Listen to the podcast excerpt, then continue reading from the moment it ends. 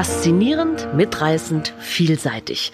Die grandiose Welt der Bücher bekommt ihr jetzt von Hamburger Buchhandlungen auf die Ohren. Vielfalt statt Mainstream, unabhängig und inspirierend. Einmal im Monat hört ihr die Folge einer jeweils anderen Hamburger Buchhandlung mit Interviews, mit Buchempfehlungen und Veranstaltungstipps und vielem mehr. Seid gespannt!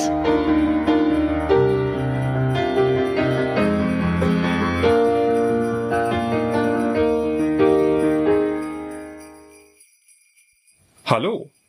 Hier sind die Bücherstuben Fuhlsbüttel und am Kronstich und es sprechen Frauke Helms, Paul Wenzlaff und Daniel Hagemann. Und wir haben ein paar Bücher im Gepäck, die uns in dieser Saison besonders gut gefallen haben.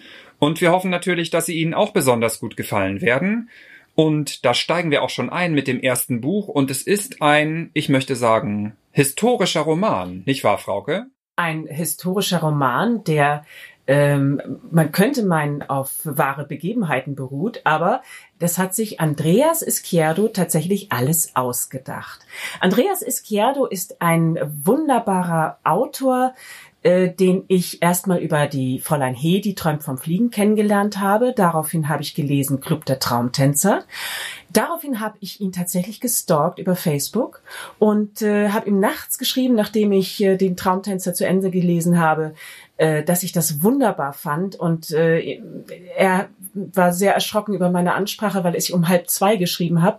Aber äh, er konnte mir dann sagen, dass sein neuester Roman Schatten der Welt dann irgendwann erscheinen wird und der ist dieses Jahr erschienen. Schatten der Welt ist ein Roman über eine sehr tiefe Freundschaft zwischen einem schüchternen Schneidersohn und einem draufgängerischen, ähm, ja, muskel muskelbepackten Arthur und einer sehr frechen und sehr frischen äh, jungen Frau und äh, es spielt in der Zeit um 1910. Ein wahnsinnig interessanter Roman, geschichtlich sehr gut recherchiert und es geht bis in das Jahr 1918, spielt äh, in einer Stadt Thorn äh, in Westpreußen zur Grenze nach Russland.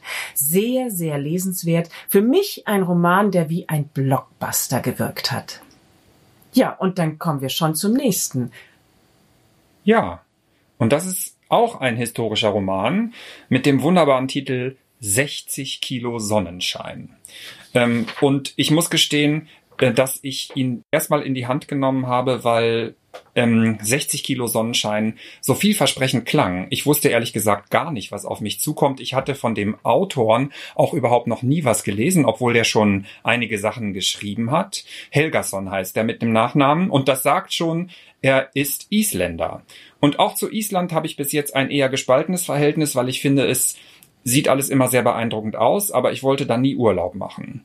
Und dann habe ich aber vor kurzem einen Singer-Songwriter entdeckt, der Isländer ist und habe mich in dessen Musik Schock verliebt.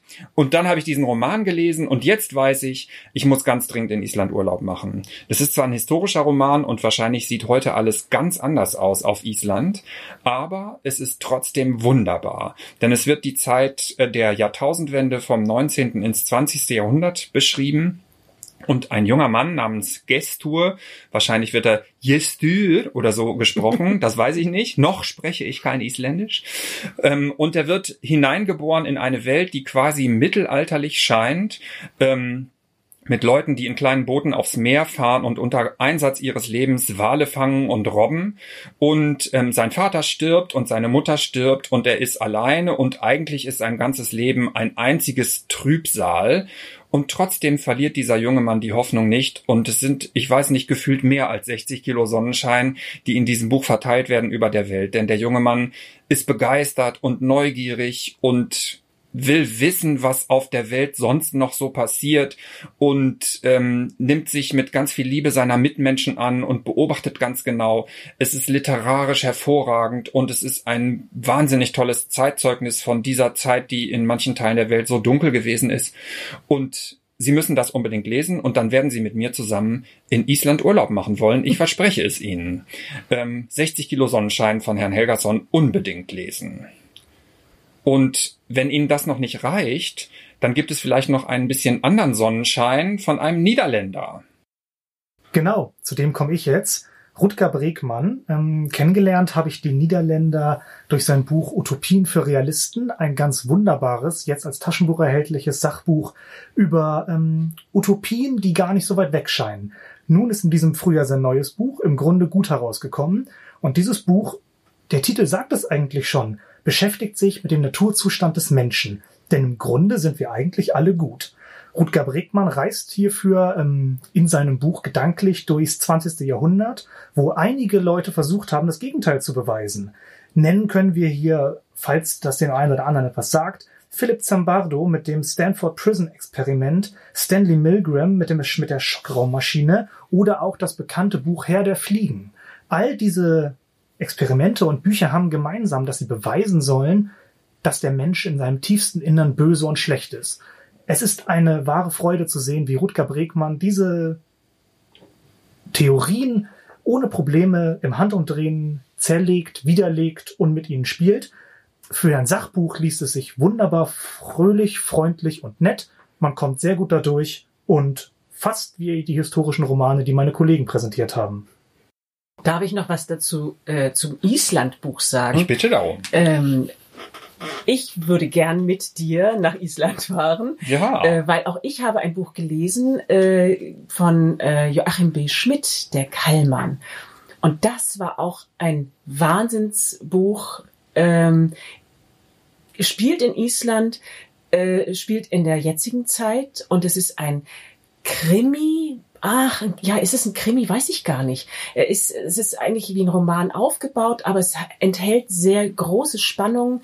Es geht darum, dass eine Blutlache gefunden wird von einem jungen Mann, der in einem Ort wohnt, der sich so ein bisschen als den, den Sheriff, er bezeichnet sich selbst als, als Sheriff des Ortes. Er hat hm, eine Krankheit. Ich vermute mal, es soll ein Down-Syndrom sein. Es wird aber nicht näher erklärt und erläutert. Und äh, dieser junge Mann will seinen Ort beschützen, auf Teufel komm raus. Und äh, auch wahnsinnig interessant geschrieben. Auch daraufhin habe ich gesagt, ich muss nach Island. Also zwei Bücher aus Island, das ist doch ein Zeichen. Ja, wir müssen hin. Wir müssen hin, unbedingt. Nächstes Jahr wird es soweit sein, wenn wir wieder reisen dürfen. Ja, wenn wir wieder reisen dürfen. Und wir müssen dafür noch viele Bücher verkaufen. Dabei können Sie uns helfen, denn nach Island zu reisen ist sehr teuer. Und schon kommen wir zum nächsten Buch. Ähm, der Kallmann war nur ein kleines Zwischenspiel. Ähm, und das ist ein Kinderbuch. Und Frauke hat es gelesen und der Titel beginnt mit Charlie. Aber es ist nicht die Schokoladenfabrik, sondern Nein, es ist Charlie, ein Schulbus hebt ab von Irene Zimmermann. Ein Buch, was sehr erfrischend daherkommt, weil die Sprache wirklich frech und ja fast schon ein bisschen rotzig ist. Ähm, und es geht um einen Jungen, der in einem Internat lebt und eines Morgens aus dem, äh, ja, aus seinem äh, Haus, Häuserkomplex, dort wo er wohnt, raustritt und ein Schulbus auf einmal auf ihn zurast und er dort einsteigt, was normalerweise nicht der Fall sein sollte. Eigentlich gibt's dort gar keinen Schulbus. Und äh, dieser Schulbus entwickelt ein Eigenleben. Ähm, dieses Eigenleben ist dann auch tatsächlich so nicht wirklich regierbar. Dieser Bus hebt tatsächlich ab und fliegt durch die Lüfte und äh, landet letztendlich im Dschungel und wilde Tiere lauern überall.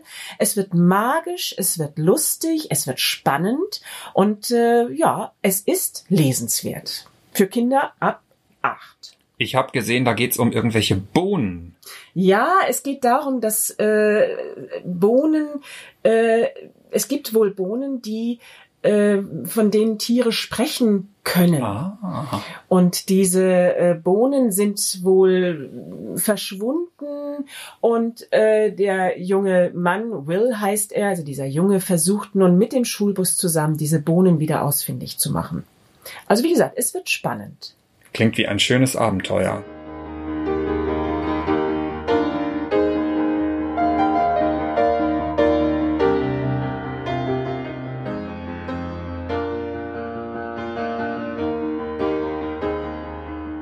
Ein rotzig freches Kinderbuch mit magisch sprechenden Tieren.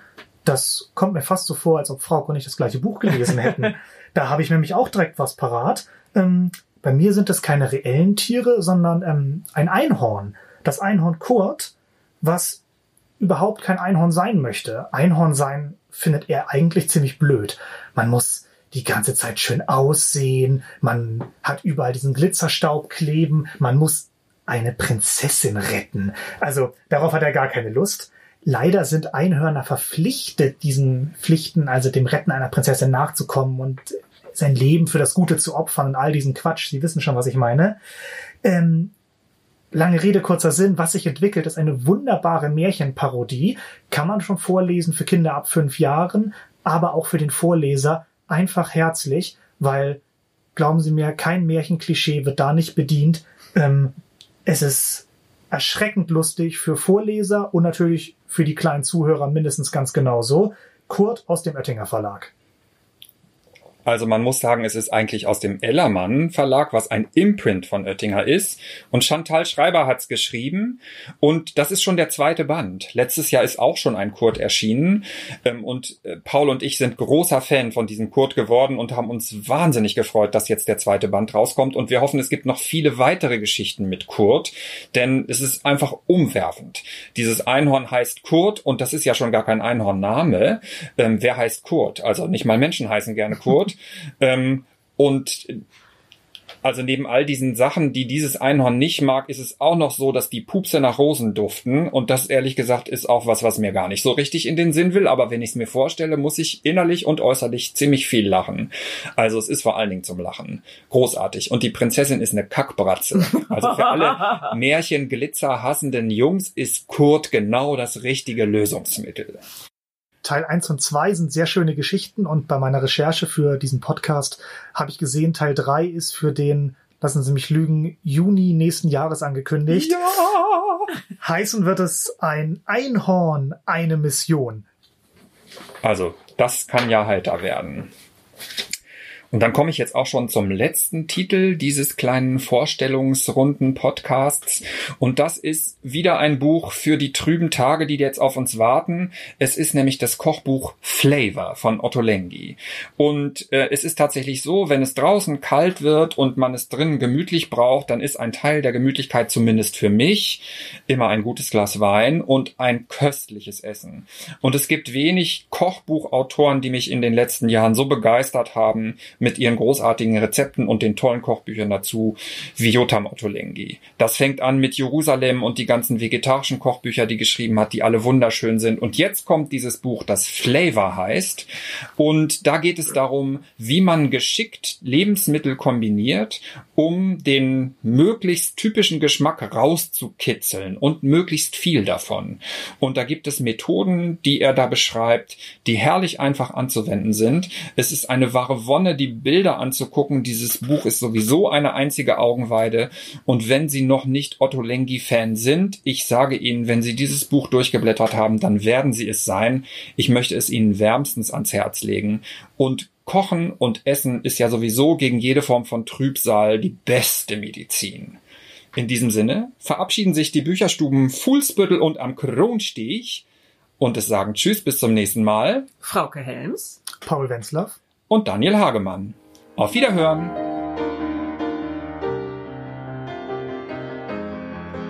Ihr seid heute bei uns im Kochkontor. Ich bin Tina, die Besitzerin. Unser Laden befindet sich in der Karolinstraße im Karoviertel.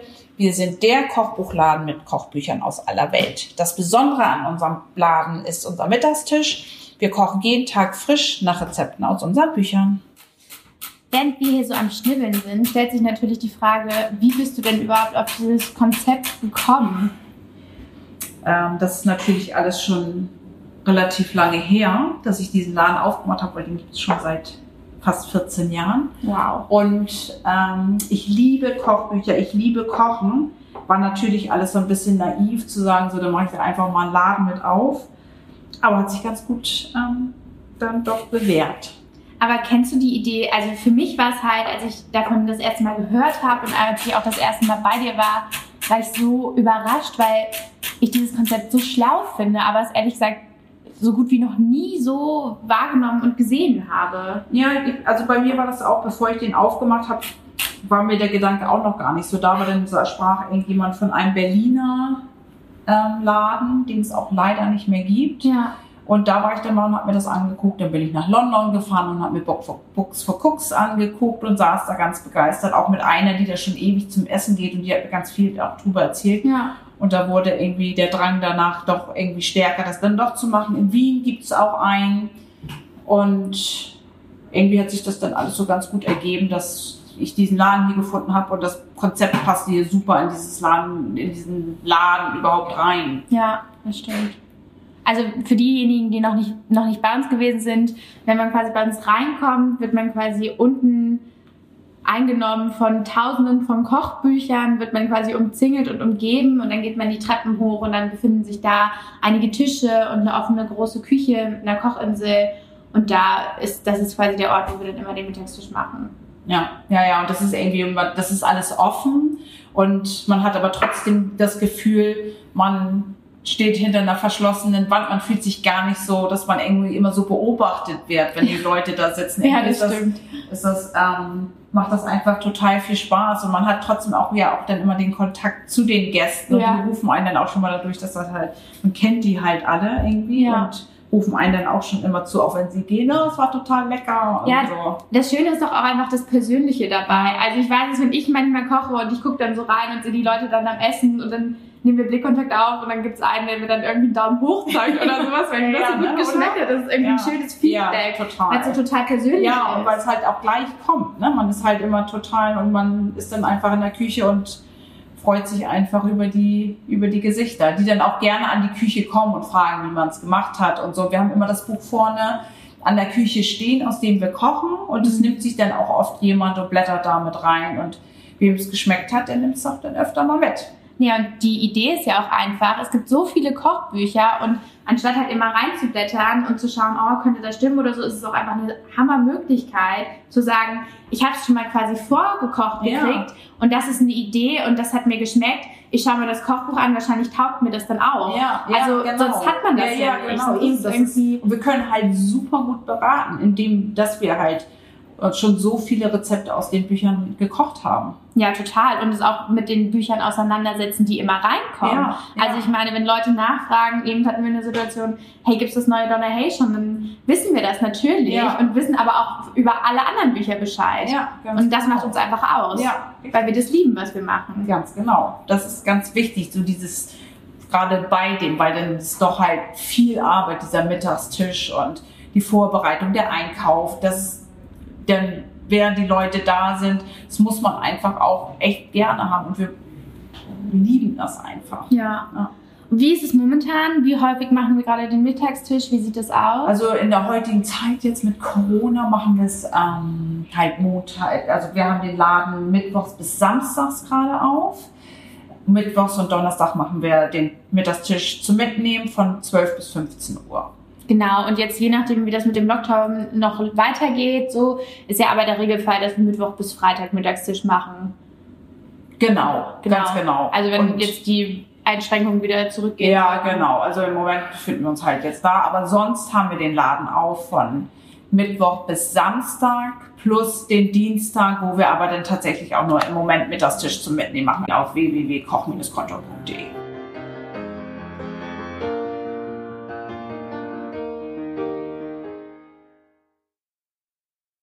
Wir haben ähm, uns für vier Bücher entschieden, die wir euch gerne vorstellen möchten, ähm, die wir finden, dass die gut als Geschenk, wie aber auch ähm, für die Adventszeit, für die Weihnachtszeit gut geeignet sind. Ich fange einfach mal an mit dem ersten Buch und zwar ist das meine Lieblingsautorin Tanja Granditz. Das ist Tanjas Kochbuch. Tanja Granditz ist eine Zwei-Sterne-Köchin in Basel mit ihrem Restaurant Stucki, hat auch schon einige Kochbücher geschrieben, die schon auch ähm, für Fortgeschrittene auch ähm, geeignet sind. Tanjas Kochbuch, was ich jetzt gerade in der Hand halte, ist eher so für den täglichen Gebrauch und hat ähm, Tanja hat das mit den Lieblingsrezepten ähm, gefüllt. Die sind für jeden Tag, die sind ähm, einfach, die sind aber, und das schätzen wir halt so an Tanja Granditz, dass die immer noch ein ähm, i-Tüpfelchen ja, das stimmt. obendrauf setzt auf ihr Rezept.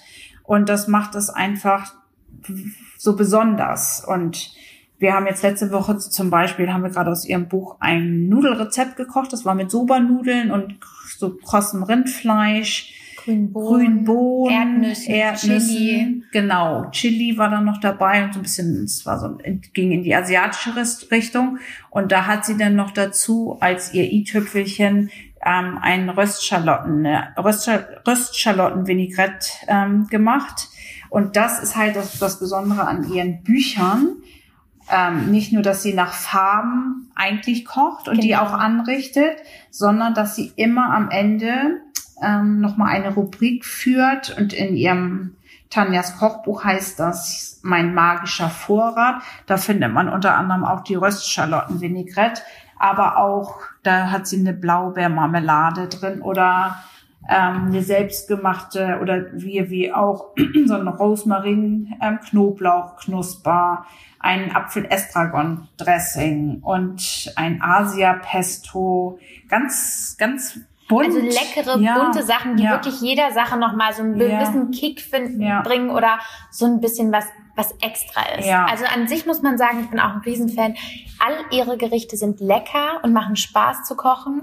Und durch diese Ideen, wie man es quasi nochmal toppt, durch diese i-Tüpfelchen wird es was Besonderes. Ja, und ähm, worüber wir uns jetzt sehr freuen, was jetzt halt auch gerade ähm, rausgekommen ist, hat sie jetzt ähm, Tanja vegetarisch rausgebracht, also ein rein vegetarisches Buch. Ich habe da schon ein paar Sachen draus gemacht und ich kann einfach nur sagen, es ist köstlich, es ist einfach. Ähm, man kann es sich auch für den Abend vornehmen, Rezepte da draus zu kochen und sie hat wieder diese, diesen magischen Vorrat damit dabei. Und ich liebe es. Das war unser erstes Buch. Also wir sind große Tanja-Fans. Und jetzt geht's weiter mit auch einem wirklich, also ich bin begeistert. Ich liebe es. Das, das finde ich ganz toll. Und zwar ist es eigentlich sind es die Pasta Grannies. Ich weiß nicht, ob ihr vielleicht den YouTube-Channel kennt, für die, die ihn nicht kennen. Ähm, da werden alte italienische Nonnas von, wie heißt die Autorin nochmal? Vicky, warte nochmal, muss ich nochmal, nochmal, Vicky Bennison. Mhm. Und die möchte quasi festhalten, die aussterbende Tradition des Pasta-Machens. Und deswegen hat sie das in diesem wunderschönen Kochbuch festgehalten. Zu Deutsch heißt es Pasta Traditionale. Aber wir vertreten weiterhin den Namen der Pasta Grannies. Und es ist halt ein ganz schönes, klassisches, traditionelles Pasta-Buch, wo man von der Lasagne bis zu den Fischpasta-Gerichten von gefüllter Pasta alles Mögliche findet. Und ich lieb's so sehr, weil diese Fotos so herzallerliebst sind.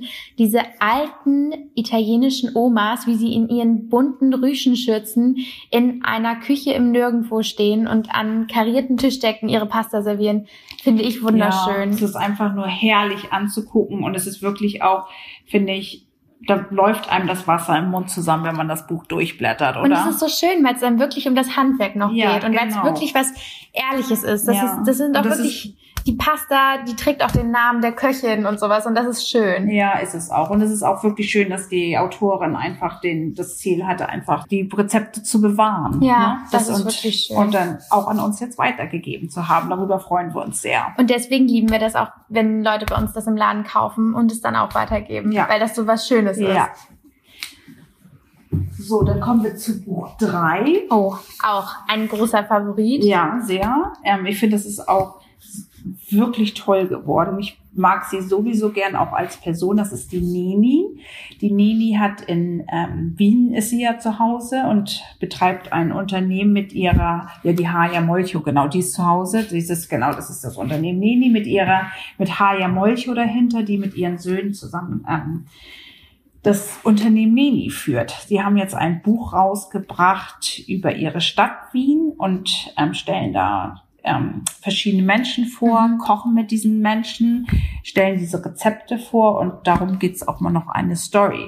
Ähm, das Besondere an diesem Buch ist, sind tatsächlich die Menschen dahinter. Ich finde aber diese Rezeptauswahl in diesem Toll. Buch ist einfach wirklich so Besonders. besonders und auch da läuft einem einfach das Wasser im Mund Es ist so zusammen. lecker. ja, ich habe da jetzt zum Beispiel schon das Backhändel draus gemacht. Mit Das Buttermilch war das. ja, es ist Muttermilch eingelegt und das ist wirklich, also das ist zu köstlich und die haben von bis ist einfach in diesem Buch alles ähm, enthalten, was auch so ein bisschen die Stadt Mhm. widerspiegelt. Mhm. Da ist dann auch ein Apfelstrudel dabei und oder, oder auch ähm, Ja, schon allein das Backhändel ist ja auch genau. ganz typisch, ja. Genau, und gefüllte ähm, Knödel und sowas. Also wirklich ähm, ganz, ganz besonders. Es ist auch schön fotografiert und ich finde, das macht so viel Spaß und auch wirklich Appetit. Ja, das stimmt. Und es ist halt auch schön, dann immer die Gesichter zu sehen von den Menschen, die da auch am Buch mit beteiligt waren. Also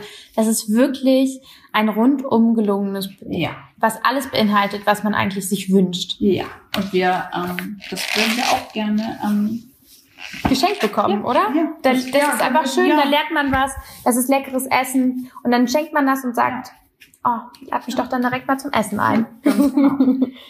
So, und jetzt zu unserem letzten Buch. Das ist auch gerade neu erschienen und das ist die hohe Kunst des Backens. Und ich finde, das kann man auch in der Winterzeit immer wunderbar machen. Ne? Und da Mhm. möchte man doch auch mit frisch gebackenem Brot morgens den, starten, den, den Tag starten. Ja, natürlich. Und in diesem Buch ist, ähm, wird das, ähm, das ist im Christian Verlag erschienen nochmal und das ist ein, ein großformatiges Buch. Also auch, finde ich, würde auch sich gut unterm Weihnachtsbaum machen, ich finde ich finde es so schön, weil es macht richtig was her. Ja. Also es ist wirklich riesig. Und es heißt einfach auch als Untertitel Schritt für Schritt zu, zum, zu perfektem Brot und Gebäck. Und es ist wirklich auch toll gemacht. Also wenn man es aufschlägt, es macht ein, einfach viel Freude, weil es auch sehr gut erklärt ist, gut und Fotografiert ist, ja. Ich, ich, ich liebe das an dem Brot.